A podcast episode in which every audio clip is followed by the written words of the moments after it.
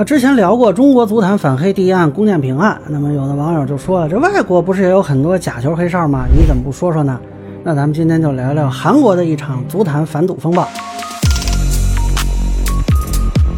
大家好，我是关注新闻和法律的老梁。那就关于韩国这个国家吧，可能球迷群体和非球迷群体的感受还不太一样。这个非球迷啊，可能更关注什么韩流啊、什么申遗啊、什么文化剽窃啊这种话题。球迷呢，一般都知道这个韩国足球是一个让中国球迷又恨又羡慕又无奈的存在啊，因为实际上呢，韩国体育在国际上名声吧就那么回事儿啊。一九八八年汉城奥运会甚至发生过这个拳击教练上台打裁判的事情。那么韩国体育精神呢，就是个笑话啊。包括韩国足球在二零零二年上演的闹剧啊，这个在国际上都是一大丑闻。但是足球这个事儿呢，比较尴尬就在于啊，从一九七八年泰国曼谷亚运会，中国零比一输给韩国，那之后呢，三十二年，中国队在国际 A 级比赛中逢韩不胜，啊，一直是到二零一零年，这中国队三比零战胜韩国队，啊，这个被认为是恐韩症的终结。但其实现在两边实力对比，大家也有目共睹。那么这届卡塔尔世界杯，韩国队也是逼平乌拉圭，战胜葡萄牙。啊，当然有人说这个比赛有水分啊，但甭管怎么说，现在韩国队在亚洲也是一支劲旅。呃，实际上呢，这个韩国足球职业化比中国要早大概十年。这背景呢，就是韩国的经济腾飞，那么很多财团呢就出来支持组建俱乐部。最开始叫超级联赛啊，后来改成了这个 K 联赛，实力呢也还是可以的，出了不少好球员啊，包括我们中超也引入过不少的韩国的外援啊，包括还有他们的教练啊。那么现在他国际上比较出名的就是这个孙兴敏，现在在英超啊，这个大家应该也都听说过。那当然了，只要跟钱有关系啊，多多少少就会出一点啊什么经济上的问题。那么包括这个 K 联赛近几年也不是说就消停了。那我上次做完这个视频啊，有人就问我说：“你怎么不说韩国人呢？这 K 联赛都假成啥样了？”那咱们今天就重点说说这个韩国的足球史上一个重大的影响案件，也就是2011年的赌球系列案。啊，这个事儿呢是从一个叫尹基元的球员开始的。这个2011年5月6日，韩国警方发现尹基元在自己的车里烧炭自杀。啊，其身边有一个装有一百多万韩元的信封。呃，这个尹基元呢是个门将啊，在2010年大学选秀进入了仁川联队。等于出事那年是他的职业第二年，呃，那个赛季头五场比赛他是获得首发机会的啊，结果呢一共丢了七个球，这个主教练许金茂呢就让他当替补去了。所以呢，当时的自杀呢还有很多猜测啊，有的是怀疑他是抑郁症，有的说他是不是受不住压力。那么其中一种传言呢，就是说他在这个主力位置不保和赌球集团威胁的情况下自杀的。呃，本来这个案子当时也没有更多的细节，结果到五月二十一日，韩国检方对三名球员提出了起诉啊，并于二十五日发出了逮捕令。那理由呢是涉嫌收取一点二亿韩元的好处费，并参与假球事件。那么现在很多人也就认为这个尹基元的自杀很可能就是跟当时检方在进行的调查有关。只是没想到的是呢，当时这个韩国检方啊，不知道是怎么回事，就只是说要抓人，他没有真的去抓。导致其中一个叫郑宗官的球员是一度失联啊，一直到三十号下午，他被发现在首尔市江南区的公主酒店自杀身亡啊，并留下了一个遗书。这个遗书非常重要。后来根据韩国检方发布的信息，这个郑宗官呢在遗书上说，作为操纵比赛的一方感到羞耻，说对自己的家人和足球老师感到抱歉。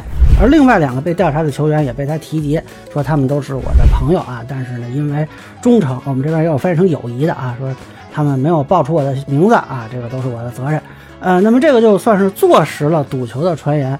后续呢，韩国检方公布的信息显示，在当年的四月六日的联赛大田市民队和浦项智铁队的比赛里，球员朴相旭从庄家处拿了大概一点二亿韩元啊，当时大概折人民币七十五万，他分给了他的几个队友。最终，这个大田市民队根据庄家要求，零比三输掉了比赛。那么这个事情呢，一出是震动韩国足坛。大田市民俱乐部呢，直接就表示辞退主教练以外的所有教练组成员，还有代理理事。那么这韩国职业足球联盟就召开会议，这个当时的总裁叫郑梦圭，公开向社会鞠躬致歉，说绝不会再允许出现危害体育发展的非法行为，杜绝非法操纵比赛，维护韩国足球的声誉啊！但其实呢，就这个事儿只是冰山一角。那么根据韩国朝鲜日报的报道。估计有三分之一以上的球员都参与过非法赌博啊，只是情重不一样而已。那么每个人呢，通常都会押大概两百万至五百万韩元。后续呢，这个韩国检方通过寻找中间人啊进行深度调查，因为你给他介绍，你肯定也给别人介绍嘛。那么一时间，当时韩国足坛人心惶惶。时任全北现代队主教练的崔康熙说啊，现在还没收到有我们球员涉案的报告，但是谁又能百分之百打包票呢？啊，你看那是话说的啊。那我觉得呢，这个系列案最值得借鉴的部分就在于韩国足球界一开始调查也是遇到的问题的，就跟我们这边其实有点像。那么根据扬子晚报的转述啊，当时由于这个韩国足球联盟与足协并没有独立的调查权，只能跟俱乐部去核实情况。结果这个俱乐部呢，他怕引火烧身啊，就采用这个搪塞包庇的态度。那部分球队与涉假球员还形成了攻守同盟。呃，据有一个韩国足协官员透露说，每当他们打电话给俱乐部确认时，俱乐部都非常不配合他们的工作。那再询问另一家俱乐部，哎，这家俱乐部就早有准备了，就等于他们是通着气儿的嘛。那么这个韩国检察院呢，在五月二十六日拘留了光州 FC 门将程京模，这个中间人向程京模行贿一亿韩元。那这个程京模啊，在三月十六日至五月十一日的四场比赛中，共计丢球十一个。那么光州 FC 队输掉了其中的三场比赛。在对方球员带球单刀直入时，守门员一般会果断出击，封堵射门角度。但光州 FC 队守门员程京模居然站着不动，任由对方队员进球得手。当然了，这个事儿里涉及的球员什么的就太多了，咱就别一一说了，否则这节目时长太长了。那么到这个八月二十六日呢？韩国足球联盟啊，就是赏罚委员会啊，宣布对于多达四十名涉嫌赌球的现役球员以及七名曾经从事职业球权的人啊，是剥夺职业球员资格，并永远不得与职业足球沾边儿啊，包括说业余足球也不能参与。这其中还包括了韩国国脚崔成国啊，虽然他一再喊冤，说他是遭到了这个黑社会的胁迫啊，但是韩国人给他的评价是，身为国脚却没有带好头的反面典型。啊，并没说你是国脚就给你留面子，但是呢，这其中呢有二十五个人啊，说是因为主动向检方交代了涉赌事件。那么对于这些坦白交代的球员，他给了一个叫事情设立的保护观察期啊，相当于是个缓刑吧。那这之后，韩国昌原地方法院就 K 联赛参与操纵比赛的球员进行了公开审判，对操纵足球比赛的六十人中被提起公诉的三十九人予以定罪。嗯，其中有两个中间人啊，就是这俩人是负责给球员来钱，让他们再去给别人钱。那么这俩人叫。金庆禄和金东熙啊，他们两人分别被判处七年和两年，剩下的人也都是判有期徒刑或者是罚金。出资人和地下赌博网站站长共谋雇佣前客，并支付二至三亿韩元（约合一百一十万到一百七十万人民币）的作案经费。这是操纵比赛的第一步。前客用每场数百到数千万韩元的酬金利诱球员，并指使打假球，有时还雇佣黑社会恐吓不就范的球员。那这个事儿呢，对于韩国足坛的影响呢，远不止此。咱们刚才说到是有四十七个人嘛，这里头的人呢，后来就被韩国足协通报到国际足联，有四十一个人是被国际足联终身禁赛。那么当年的十月十九日，前上周上午队的主帅叫李寿哲，被发现在家中上吊自杀。警方认为呢，他主要是后悔参与赌球。那么到第二年四月，前水原三星队球员李京焕因为被足球界除名，跳楼自杀。啊，之后的七月，前釜山偶像队的中场叫郑敏亨也在车里自杀，留遗书说对不起朋友和家人。啊，这韩国人反正自杀也是挺多的。那么从制度层面呢？这个韩国足协也是加强了管理，这个细的就不说了。最大手笔就是取消了韩国联赛杯，啊，说因为觉得这个比赛容易滋生赌球。那这个动作说实话是比较大的，啊，就这个系列案件的审判呢，对于当时的中国足球来说呢，是有一个强烈的对比效果的。因为其实就在头一年，中国足协专职副主席谢亚龙就被逮捕。那么当时中超假球黑哨的问题在国际上都是很知名的，啊，国内媒体呢就对于韩国这样重拳出击非常的羡慕。知名媒体人姬宇阳当时写文章说，当线索出现时，他们的司法介入的速度远远超过中国足球。几位被卷入事件的嫌疑人在第一时间就被警方控制，开始接受调查。这和中国足球最早出现假黑线索时，足协迟迟不愿主动让司法介入形成鲜明对比。啊，当然，我觉得这里啊有很大成分是对国内这个情况的失望啊。实际上，韩国足协在此之前也是一直否认假球存在的。那么早在一九九八年，这个知名教练车范根啊就透露这 K 联赛有人操纵比赛，结果后来呢是这个车范根被禁止执教五年啊。所以说呢，其实天下足协多少有点类似啊，只不过在那个时候的韩国足协处理确实是雷厉风行。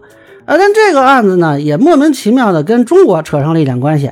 这首先呢，是有两名涉案球员啊，是在中国职业联赛效力，分别是前天津泰达队的全吉和前大连实德队的全光真。那这两个人后来呃也是被判刑了。当时这个全北主帅崔康熙给中国广州恒大的主教练，当时是李章洙打电话说这个韩国足坛的情况。他说啊，韩国足球已经受到了假球的严重影响啊，这一点和中国足球非常相似。韩国足球甚至会步入中国足球的后尘。啊，这个话我也不知道这崔教练是怎么想的。那么这个韩国媒体呢，又开始借题发挥啊。根据这个韩媒分析，韩国赌球中很多操作手法是源自于中超啊。就是说，有一位这个澳门的幕后操纵者曾经指出，他们是采用这种先对各队的球员进行威逼利诱，来达到促使他们参与赌球的目的，然后时而操纵比赛。呃，这个说法我实在是不能苟同啊。就是这个办法不是全世界都差不多吗？再说呢，这个一九九八年，这个车范根就说你们韩国足球有问题。那时候中国足球职业联赛刚打几年啊？就咱们还说不好是谁影响谁呢？那最离谱的是呢，之前不是还提到说咱们高洪波带队战胜韩国队，结束了恐韩症吗？那场比赛也被韩国媒体怀疑，还说会不会是假球啊？啊，认为说韩国球员是故意丢球啊。虽然韩国检方表示这个事儿没有证据啊，但是当时《新京报》的记者还是去采访了参加那场中韩之战的国足队员。那这名国足队员也没透露姓名，就说我不知道这事儿啊。我们该做的就是全力投入到比赛中。那么记者又试图采访率领国足战胜韩国队的主教练高洪波啊，这高洪波是没接电话啊。其实我就想说，你他让他接了，他能说什么呢？对吧？这个完全就是个捕风捉影的事儿嘛。小哥带的蛮好的。那可能对于韩国人来说吧，这属于基础操作啊，也也是说中国足球这个假球黑哨的问题，国际上都臭名昭著啊，为是人不是人的都能过来踩两脚。那么其实一直到现在呢，韩国足坛也不是说就完全成了一方净土。那比如说全北现代队，他的球探对多名执法裁判行贿，就会导致该俱乐部被取消亚冠资格。再比如说韩国足协发生过十一名官员啊挪用了一点三亿韩元，那折合人民币大概七十五万的公款。啊，最近呢几年也是有关于说韩国球员打假球的新闻，但是你不得不承认的就是，实际上这个足球反黑打假，它本来就是一个长期的工作，并不会说通过一次打击就天下太平。那我想韩国足球在二零一一年至少那一次的表现还是不错的，那他目前来说能有这方面的成就，跟他多年来的反黑打假的工作应该也是有一定关系。那如果说中国足球想要进步，应该是取长补短，而不是相互比烂。当然了，这是建立在说想要进步的基础上。那中国足球究竟怎么想的呢？啊，我觉得前任国家队主教练李铁比我知道的更多。那么现在呢，中国足球又走到了一个十字路口吧，我们不妨就拭目以待。以上就是我对韩国足坛2011年赌球系列案的一个分享。个人浅见难免说漏，也欢迎不同意见小伙伴在评论区弹幕里给我留言。您可以关注我账号老梁不郁闷，我会继续分享更多关于新闻和法律的观点。谢谢大家。